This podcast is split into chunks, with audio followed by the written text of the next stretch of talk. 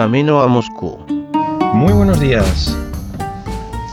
Miércoles 25 de octubre y hoy traemos eh, otro producto que adquirí, pues no lo sé, eh, hace unas semanas o el mes pasado, vamos. Eh, se trata del, del mando Bluetooth de la marca 8-bit Deo, que a muchos os sonará porque utiliza una campaña muy curiosa y es clonar un poco el, el look and feel de, Nintendo. Eh, tiene mandos que parecen de la, diseñados, por así decirlo, como si fueran para la NES o para la Super NES, eh, con colores típicos de, Famicom, etcétera, etcétera, etcétera. Diferentes modelos, eh, con más menos botones.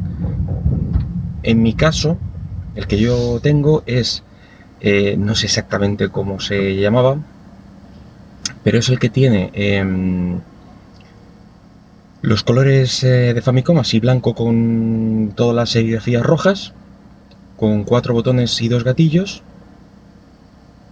Y, la verdad es que muy bien. Toda esta serie de, mandos, eh, en principio, yo creo que están diseñados para, Android, ya que son mandos Bluetooth y digamos, bueno, Android o iOS, móvil, móvil o tableta. Eh, ya que arrancan, digamos, en esos, en esos modos.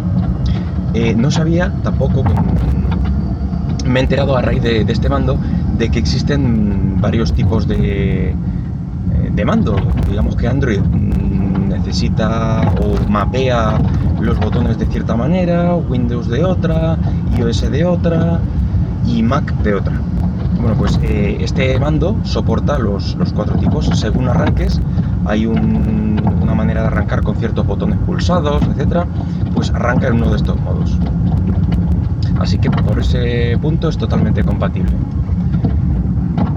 En mi caso lo he probado con Windows y eh, dentro de, varios juegos de, Steam. Concretamente Limbo, me parece recordar, y, y Mirror Edge, uno 3D que lo quité inmediatamente ya que al no tener analógicos pues no tiene mucho sentido. Y con, y con Limbo, bueno, eh, arranqué, lo primero, arranqué el Steam en, no me acuerdo cómo se llama el modo este de Steam, en modo salón, vamos, eh, para que el menú también se mueva con el mando, etcétera, etcétera. y, ahí el mando perfectamente, sin ningún problema. Pero llegó el punto en que tenía que arrancar el juego. Y ahí, nada.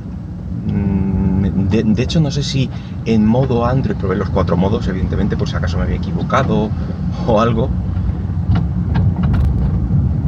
Y en uno de los modos, me parece que era el de Android, eh, sí escogía una sola pulsación, no sé si era a la derecha o arriba o algo así, como, como el botón de disparo, digamos. Y bueno, ya me puse a investigar más, claro.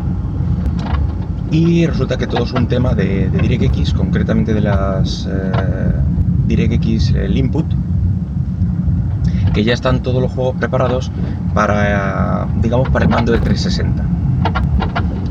Entonces las DirectX eh, cogen ese tipo de mandos con esas entradas o esperan esa entrada y, estos mandos que utilizan otro tipo o son compatibles de otra manera con las DirectX, pues eh, no lo cogen.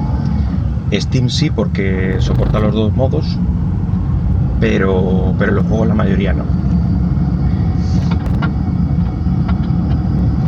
Entonces, pues hubo que hacer ahí un experimento que también me pareció curioso y os lo quiero comentar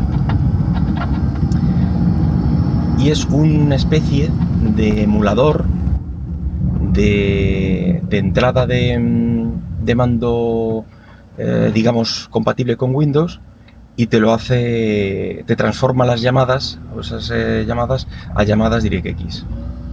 En estos momentos no me acuerdo cómo se llama el programa, si puedo lo, lo pongo en la descripción Bueno, si puedo y me acuerdo, claro. Lo pongo, lo pongo en la descripción para que lo tengáis.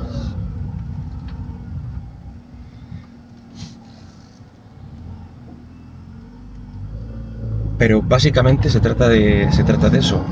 Eh, mapear. mm, mapeas un, un mando, un gamepad, del tipo que sea, y lo mapeas como si fuera uno de, de 360. Eso genera una, una DLL que pones donde el ejecutable del juego y, y a rular. A partir de ese momento, el juego en concreto, el limbo, pues nada, perfecto. Como, como si tuviera un, mando de 360 o cualquier otro. Bien, o sea, el mando, los botones se comportan muy bien. eh, en general, para lo pequeñico que es y, tal, me parece, me parece que está muy bien, muy bien construido. Así que por ese lado os recomiendo el mando, tener en cuenta esta, eh, esta pequeña, estos pequeños parches por si tenéis pensado utilizarlo con, con Windows.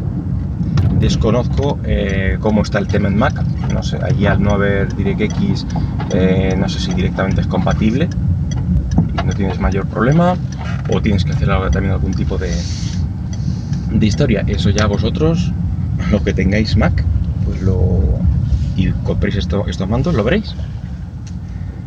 Bueno, pues ya estamos llegando. Esto ha sido todo.